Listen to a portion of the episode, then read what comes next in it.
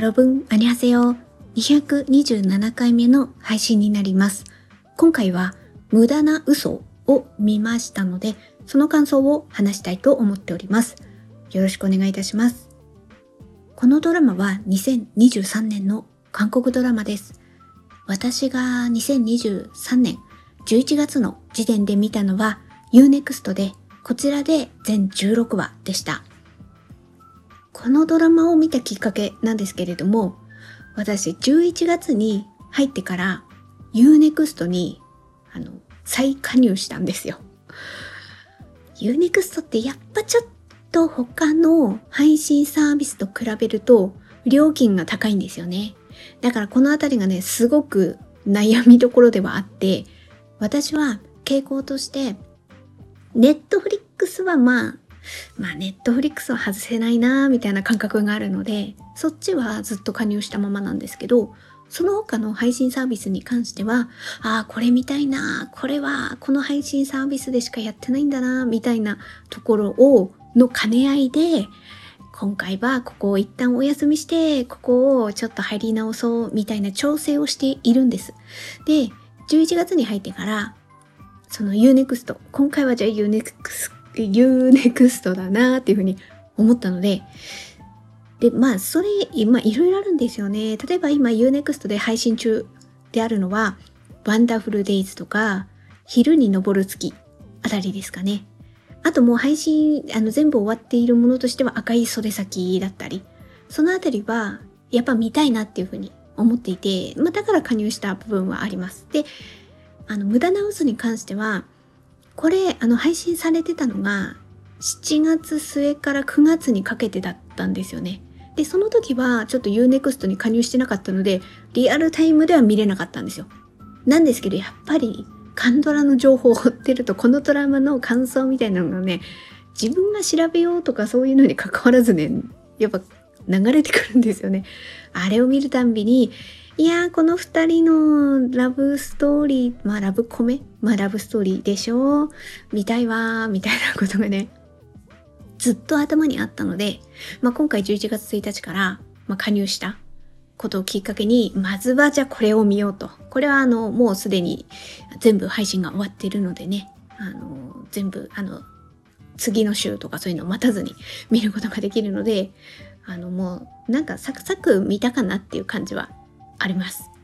ここからは簡単なあらすじを紹介していきます。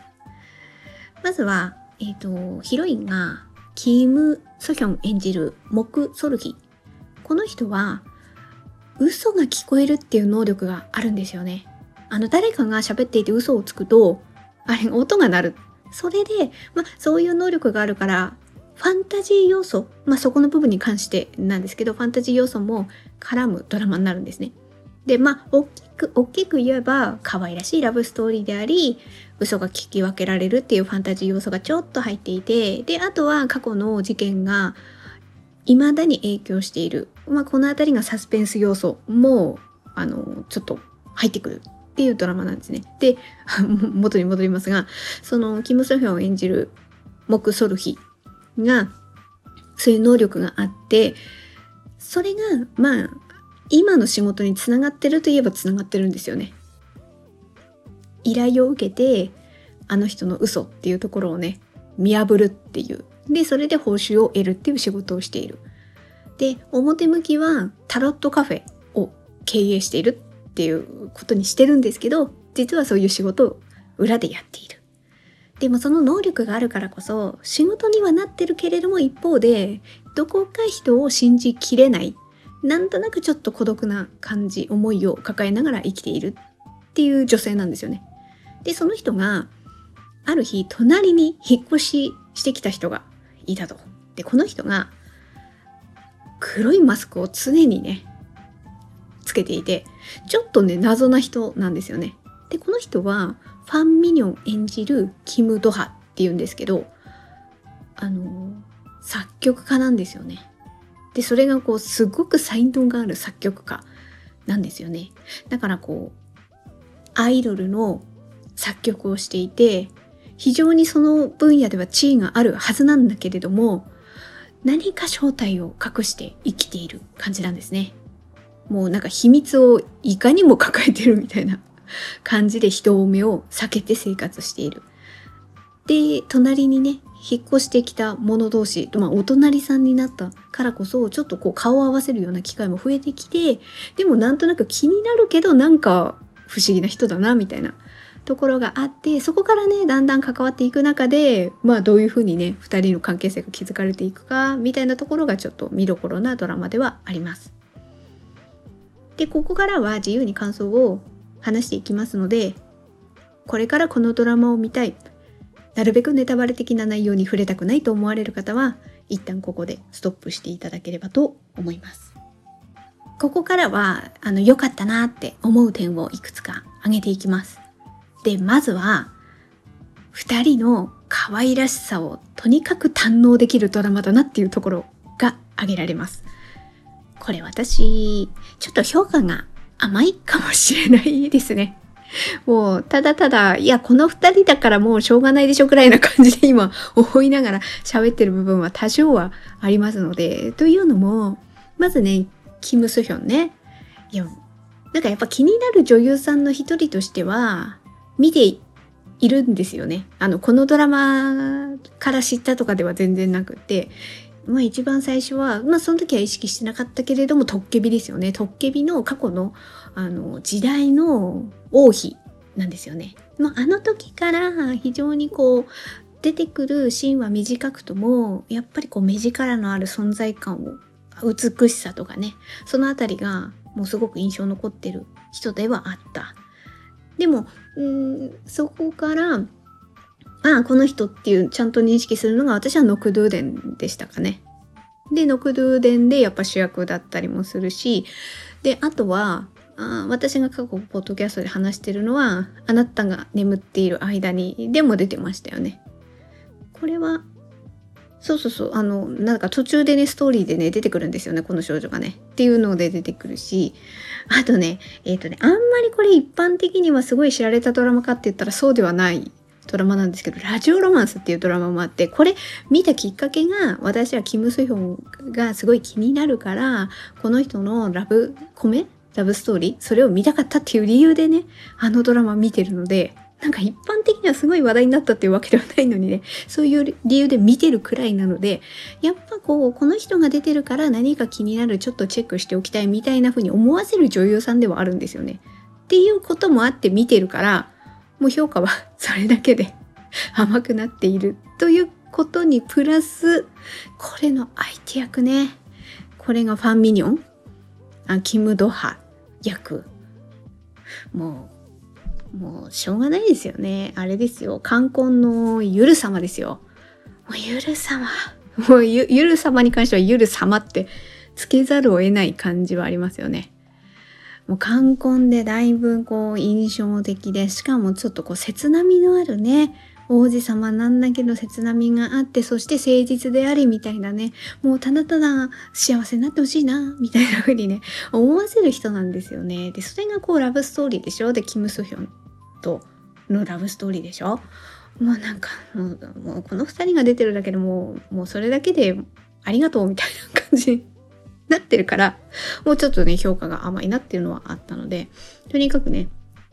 もうただただもうなんかストーリーもうそう、まあ、ストーリー大事なのはもう重々分かりつつ、ただただでもこの2人の、なんか、ここがすごい引っかかるな、この人のこの性格すごい引っかかるなとか、あんまそんなこともね、この2人に関しては思うこともなく、ああ、いいお似合いの2人だね、みたいな感じでもう安心して 見ていられるから、あの、このまま幸せに過ごしてくれればそれだけでもういいよ、みたいな気持ちで 見てました。で、なんかこう2人が仲良くなっていく過程においてあのキャンプをするシーンってこのドラマのだからこそとかっていう意味ではなくて私前から思ってたんですよね。やたらこのキャンプのシーンを入れることによってちょっとロマンチックな演出しますよねカンドラってっていうのね。なんかねなんか入れてきますよね。例えばこれまでだったらその男の記憶法とかあと、海町チャチャチャでもありましたよね。なんか準備してんですよ。そういうセッティングを準備して、いい感じにね、するシーンとして。で、それがこのドラマでもあったって感じですね。あと、と要素は少ないけど、ザ・グローリーにも出てくるんですよね。別にキャンプに行くっていうことじゃなくてね。なんかこう家の中にテントを張った、そのテあのテントの中の温かみ？そこの空間の中はすごくこう温かみがあるっていう意味で、そういう演出として使われてた。ですよね。で、でも一方でこれガチっていうのだと愛だと言って、愛だと言ってにもキャンプ出てくるんですけど、これはね、ガチの方。本当にキャンプが好きっていう意味で 出てきたなって思って、今なんか私がパッと思いつくドラマをいくつか挙げていったんですけど、いや多分もっともっともっとあるんだろうななんていうふうに思いながら なんかもともとなんかキャンプのシーンってなかなかなんかやたら遠くないって思っててこの無駄な嘘でもキャンプに行くシーンがあってそこでなんかちょっとロマンチックな展開になってるからあいやぱりだっていうふうに思いました。はい。まあそれがまず一つで。で次。えっ、ー、とそれぞれの嘘が絡み合ったストーリーが良かったなっていうふうに思いました。これはやっぱりタイトルが無駄な嘘っていうタイトルだからこそあと嘘っていう要素がえっ、ー、と、ソルヒのね、嘘をつくと、なんか音が、まあ、これ鐘の音なのか何なのか、なんか聞こえるんですよね。だから、あ、この人嘘ついてるっていうのがね、分かってしまうっていう、こうなんか特徴みたいな、特性みたいなものが、このストーリーに入ってくるんですよね。で、あのー、それぞれの嘘が絡み合ったストーリーっていうのは、もうちょっと言っていくと、あ、だからこの、ソルヒとドハが、この二人がただただね、美男美女だからっていうことじゃなくて、あの、お互いにこう惹かれ合うっていう、ひ、あの、説得力をね、この嘘の要素がね、もたらしてるんですよね。ここが良かったなっていうふうに思いました。で、例えば、ソルヒからドハに対してはじゃあどうかっていうと、まあ、さっきも言ったように、ソルヒは嘘が分かっちゃうんですよね。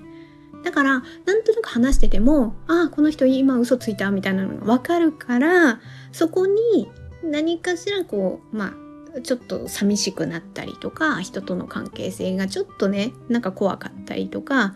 なんか信じきれないなとかなんか多分そういうのがペースにある中においてドハってあれ？嘘つかない？みたいなことがね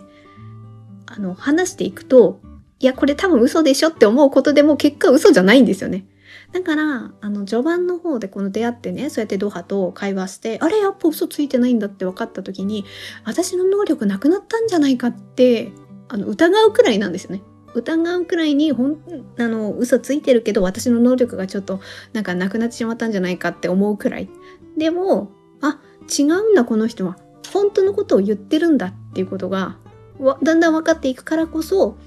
すごくこう気になる存在にどんどんなっていく。っていう風なことがね絡んでくるんですよね。で一方ねドハからじゃあソルヒはっていうところになるとやっぱもうドハってベースにあの嘘をあのそのサスペンス的な要素の事件ですよね。これはドハの元カノがえっ、ー、と殺されたんじゃないか。で、その犯人がドハなんじゃないか。状況的にお前がやっただろっていうことを非常にやっぱ言われて言われてっていうこう過去があるんですよね。それがだいぶ今のこのなるべく人目につかないように顔を常に隠してみたいなところにねだいぶ影響してるんですよね。でそのことがそういうことがあるからこそ一方こうソルヒは逆に能力があるからそれをね分かるんですよね。信じてくれる人みたいなことになるわけですよこう関係性において。だからそれ、そういう意味でも、あ、この人は分かってくれるんだ、みたいなね。ちょっとこう、やっぱ他の人とは違うっていうことで、ドハからしても印象に残るんですよね。それが、なんとなくこう、だんだん仲良くなっていくきっかけにもなったりするっていう、この嘘が絡み合ったね、あの、それぞれの思いっていうかストーリーがあるからこそ、惹かれ合う説得力につながってるなっていうふうに思いました。ただ、あの、ちょっとね、ミスリードもあるんですよね、ここにね。あの、えっ、ー、とね、ドハが、だから殺自分は殺してないと。その元カノをね、殺してないっていうふうに言ってるんだけど、でもそれが、ソルヒは、あれ嘘。え、今嘘言ってる。みたいな風になるんですよ。ドハが殺してないって言ってるのにあ今嘘ついた。みたいな。いやあれはちょっと寝言だったからか？とか最初は思うんだけどあれそうじゃないって思って。でそれの種明かしっていうのはドアンがやっぱり自責の念に駆られて結果俺が殺したようなものだってこう思い込んでるっていうところがなんかこうその殺してないの嘘だっていうところになんかつながっちゃってねそこがなんかミスリードになってちょっとえもしかして本当はこの人はみたいな風に なんかちょっとなっていくっていうところもまああるんですけどでもそれはあこう話していてあそうじゃないんだっていうのがね分かっていくっていうところですよね。まあそのあたりの嘘の絡んだストーリーっていうところが、まあ、見どころではあるドラマなんだろうなと思いました。あとはそれぞれの元恋人とのエピソードをなんかその過去のシーンとかね出てくることで結構こう考えさせられるなっていうふうには思いました。例えばですけど、ソルヒからすると途中で元彼が出てくるんですよね。で、これ刑事さんなんですよ。で、この過去の回想シーンで付き合ってたんだけど結果別れてしまったっていうところがね、あの回想シーンとして出てくるんですけど、あれって確かに嘘はついてるんですよね。嘘はついてるけれども、みたいな。あの、ここら辺がやっぱりこの考え方の違いとしてやっぱ現れてきて、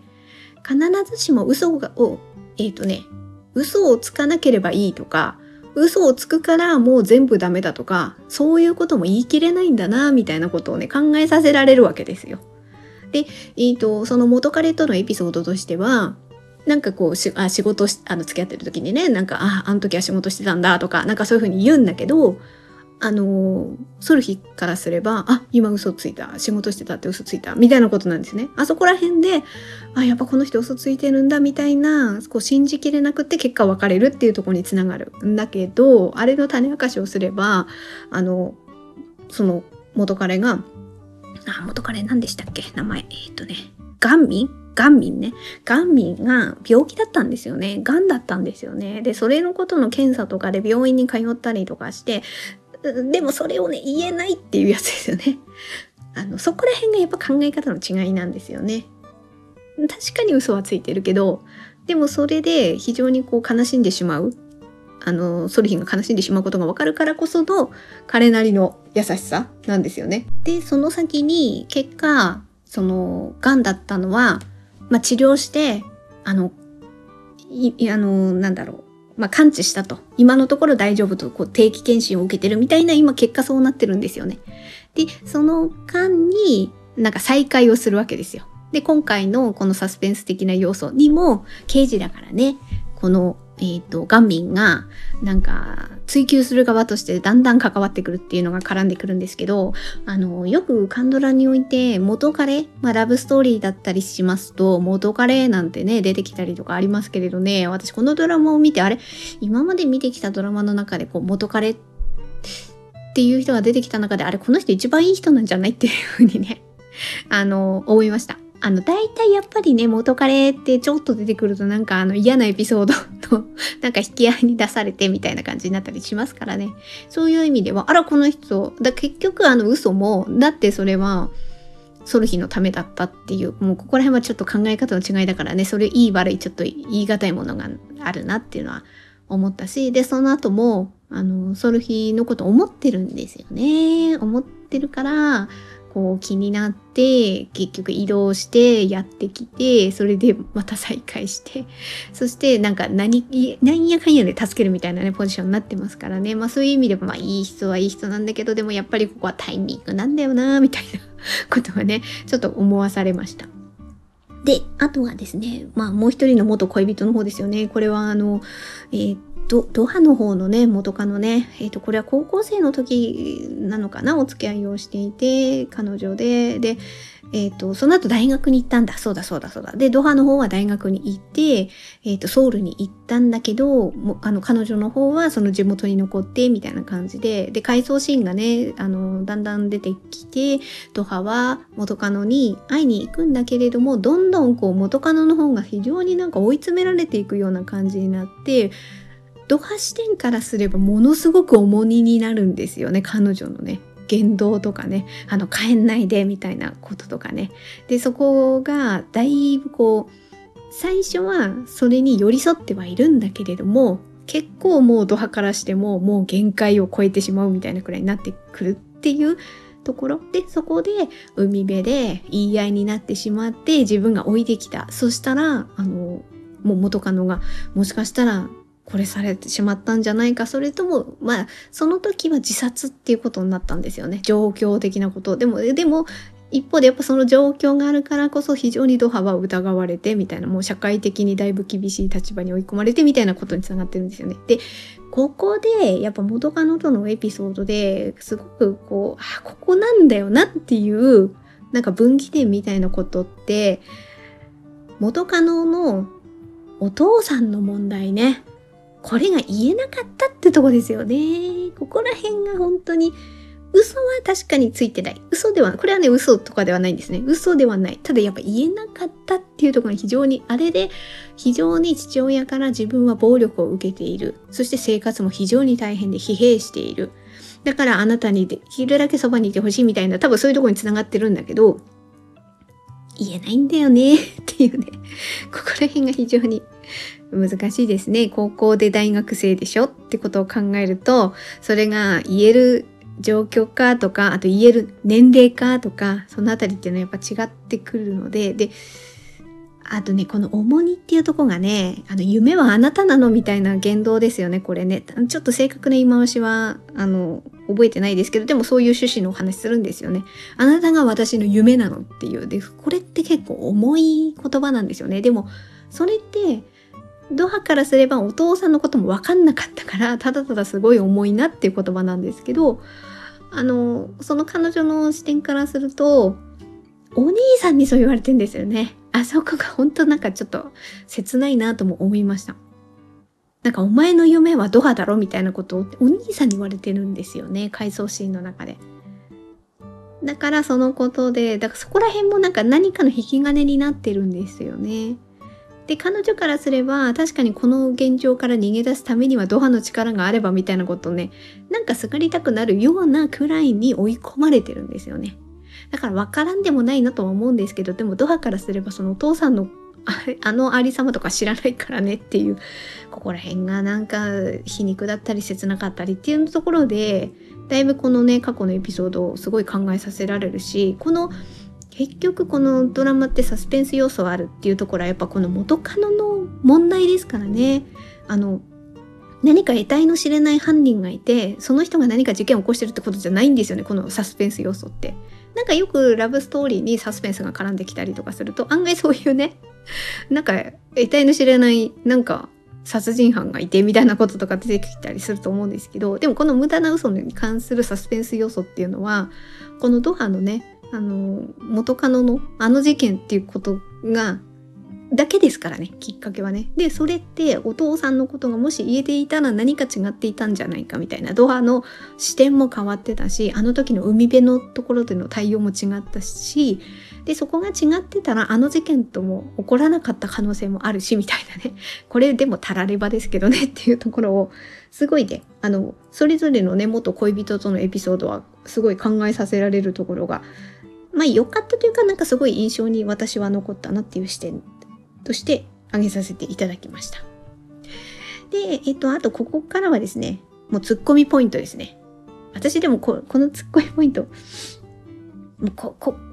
これくらいしかないって言えばないかもしれないけれども、その日の両親ですかね。ここの、ここのエピソードがもうちょっとなんか違ったらっていうことをちょっと考えてしまうかな。いや、なんか、えー、そういう方向性に行くの？みたいな、特にこう、後半にかけて、あの、お父さんとかも出てきたあたりからね、あの、お母さんがもうあんな感じの人みたいな それで、ソルヒンのところに、もう定期的に来てお金の話とかね、そういうことしてくるから、ソルヒンがすごい疲弊してるみたいなことはもう最初から、こう、お母さんの存在が、わソルヒ大変だわ、みたいなことはわかるんですよね。で、それはそれで、まあなんか、あるあるといえば あるあるだなとも思ったりとかして、そこまではまだね、見ていられたし、あとこのソルヒのお母さんがそうやってね、家に来たりとかするから、ほら、ドハはお隣さんだから、ソルヒとお母さんの関係性に気づくんですよね。ああ、ソルヒも大変なんだなっていうことがね、わかるんですよね。で、そこがね、多分ね、これ勝手な想像ですけど、ドハもお母さんの関係の複雑さっていうのを抱えてるから、まあ、なんとなくこう共感するっていう側面はあったんじゃないかなとは思いました。まあ、なんかたまたまね聞いちゃうシーンあるんですよね、ドハがね。そのお母さんがこうガーッと来て、その人なんか喋ってるみたいなのがあったから、なんか共感したんじゃないかなとこれは思ったりもして、で、そこまでは良かったんですよ。それで、で、お父さんが、なんか、あの、お父さんは独特の生活をしてるんですよね、感覚があってね。で、そこら辺がお母さんがついていけなくって、まあ不仲のきっかけになったりみたいな。でもなんやかんやで結局、なんか元の夫婦に戻るみたいな 方向性になるんですけど、あの辺のストーリーのなんか急展開っていうか、えー、っていうそこになんかちょっとなんか雑にまとめられた感が私はちょっと感じてしまってそこまで入れなくてもよかったんじゃないかなみたいなあのちょっとなんか癖の強いお母さんでああもう大変だなみたいな風なところまででよかったんじゃないかなっていうふうには思いました。でもしあのお母さんのねエピソードね入れてくるんだったら、まあこれ例えば一例ですけど、私あの、このストーリーの中で結構脇役の人いろいろ出てくるんですよね。で、その中でも印象に残ってるのは、例えばソルヒ側だったら、タロットのあのカフェ運営してるんですよね。一応表向きは。それで占いをしていると。で、一応占い師として、あの、カサンドラさんがいるんですよ。カサンドラって、その、あの、占い師として働いてるんですよね。で、あの人と、まあ、この人もあれですよね。もうなんか、カンドラの、な、何かこう、癖の強い あの、例えばヒロインの友達的な存在として結構出てきますよね。ドラマの中で。では、なんか、あの、印象深いね、あの、存在感を出す方だなって思いながら見てるんですけど、この人が案外、あのソルヒって、まあ、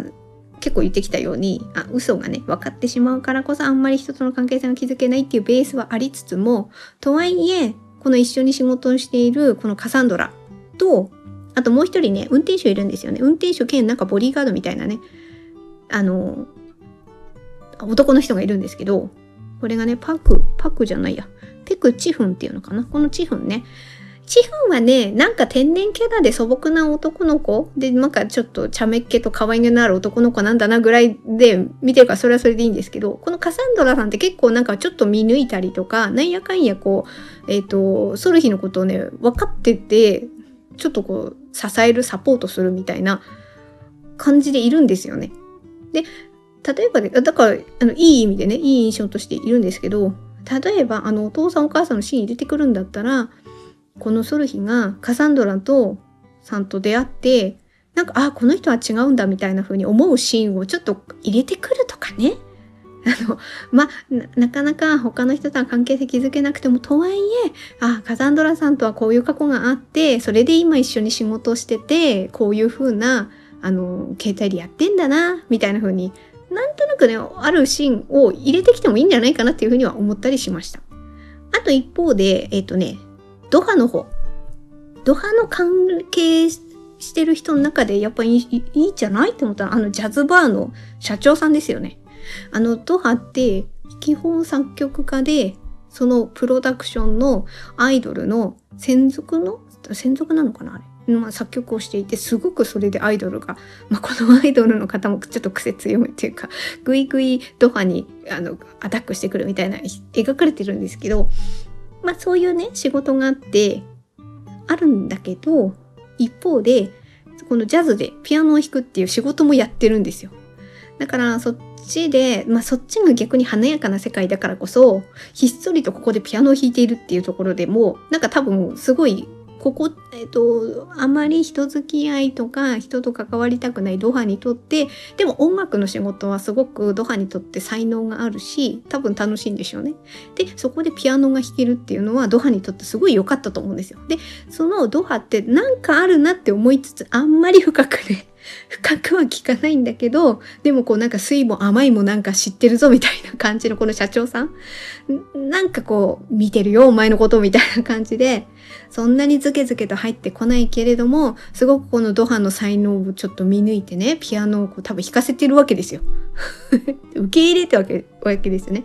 例えばこの社長さんとの出会いとかね、こういうシーンを入れてきたらよかったんじゃない？いや、要するにさっきのドハのね、両親ああいう感じの展開になってあの二人のシーンをね、入れてくるんだったら、そのカサンドラさんの過去とととの過去とか、あのジャズバーの社長さんとの過去とかの方入れてきた方が、あ、とはいえ、あの、孤独な中にもこういう人もいてくれたんだなみたいなところのシーンでの方が良かった。これ勝手な私のそっちの方が良かったんではないかっていう妄想っていう部分ではあります。あとは、まあ、もう一つ言えばやっぱりこう、大元の犯人？結果誰？みたいな。あの犯人、結果あの彼女はその後なんだ、何があったの？とか、で彼女の結局はその遺体が出てくるんですよね。山の中だから出てくる。本当は海で自殺したんじゃないかであのその事件のことは終わっていたはずなのに、まあ、何かのきっかけでこう偶然に出てきてで結果じゃあそれをあの自殺じゃなかったんだじゃあ犯人誰なんだってなった時のこの最終的な犯人ですよね。ここら辺があの代表なんですよね。だからドアからすれば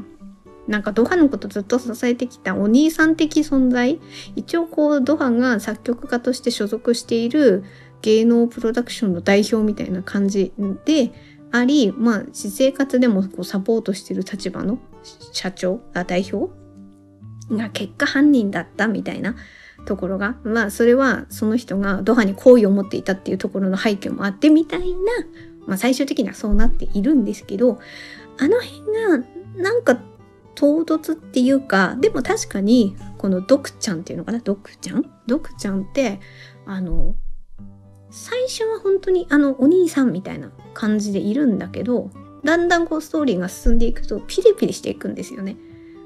あのなんかこう追い込まれてピリピリしてる風は見せるんですよ。でも見せるのってそれくらいっていうかいやもうちょっとなんかあそういえばあのシーンであの社長さんこんな感じだったなみたいな風とあんまり思うっていうよりはただただ何かをこうピリピリしていくみたいな感じくらいしか見えなかったからもうちょっとそのああだからドハのことをみたいな思えるシーンとかもうちょっと何かなんかちょっと唐突な印象があったんですよね。うん、ただピリピリしていって追い詰められてて結果犯人はああなただったんだみたいな感じがちょっと唐突すぎたからその辺りをもうちょっとこの点と点を線でつなげるようなねあの点の幅が広すぎみたいな感じがあっていやもしかしてあの代表ってもしかしてとかなんかそれがあんまりまあこの辺は私の見立てみたいなところがちょっと見逃してたとか甘かったとかそういうのもあるかもしれないんですけどもその辺りがもうちょっとああそういえばあのシーンはなるほどこういうことがあったからここにつながってんだねみたいなことはもうちょっとあってもよかったかなっていうちょっとまあ、まあ、印象っていうかはありました。はい。ということで、えっ、ー、と、長くなってしまったので、ちょっといろいろ話したことをまとめていきますと、あの、ここが良かったって思ったところが、もうとにかく2人の可愛らしさを堪能できたっていうところね。あとは、あの、それぞれの嘘が絡み合ったストーリーが良かった。あとは、えー、元恋人とのエピソード、ここにちょっとこう考えさせられたなっていうふうに思ったっていうこの辺りですね。それが、まあ、良かった点であり、うん、印象に残った点でした。で、あとはツッコミポイントね。この辺は、ちょっとソルヒの両親の エピソードが、ちょっと急展開すぎに私は思ったなっていう点と、あとは、えっ、ー、と、ドクちゃん。ドクちゃんの、なんかこう、最後にかけての、そのあたりいろんな真相が分かってくるあたりの、なんか、まあ、唐突というか、ももうちょっとなんかこの人はああそうかこういうことあったもんねみたいななんか思えるものがもうちょっとあってもよかったなっていうちょっとうまく説明できないんですけど っていうところがあのツッコミポイントではありました。まあいろいろ言っていきましたけどもうとにかくこの二人のね、もうそれで私弱いです。まあなんか、これって本当見る順番とかもあるんですよね。いや、確かにキム・ソヒョンに関しては、まあもともと気になる女優さんだっていうのはあった。一方でファン・ミニョンに関しては、観光見てたから余計にそう思っちゃったんですよね。あの、ゆるさまのキャラとか そういうの分かってたから、余計に思ってしまったっていう部分があって、この辺ってやっぱ偶然っていうか、見る順番によってだいぶ印象も変わるわけで、だそういう意味では私ちょっとなんか公平な視点で見てないな、なんかすごい甘い甘いなっていう感じの視点では見てると思いますが、とはいえ、もうとにかく2人の可愛らしさをただただ堪能 できるドラマとしては良かったなっていうふうに思いました。はい。ということで、えっ、ー、と、本日のポッドキャストは以上となります。最後まで聞いていただいてありがとうございました。程よい一日をお過ごしください。スノーでした。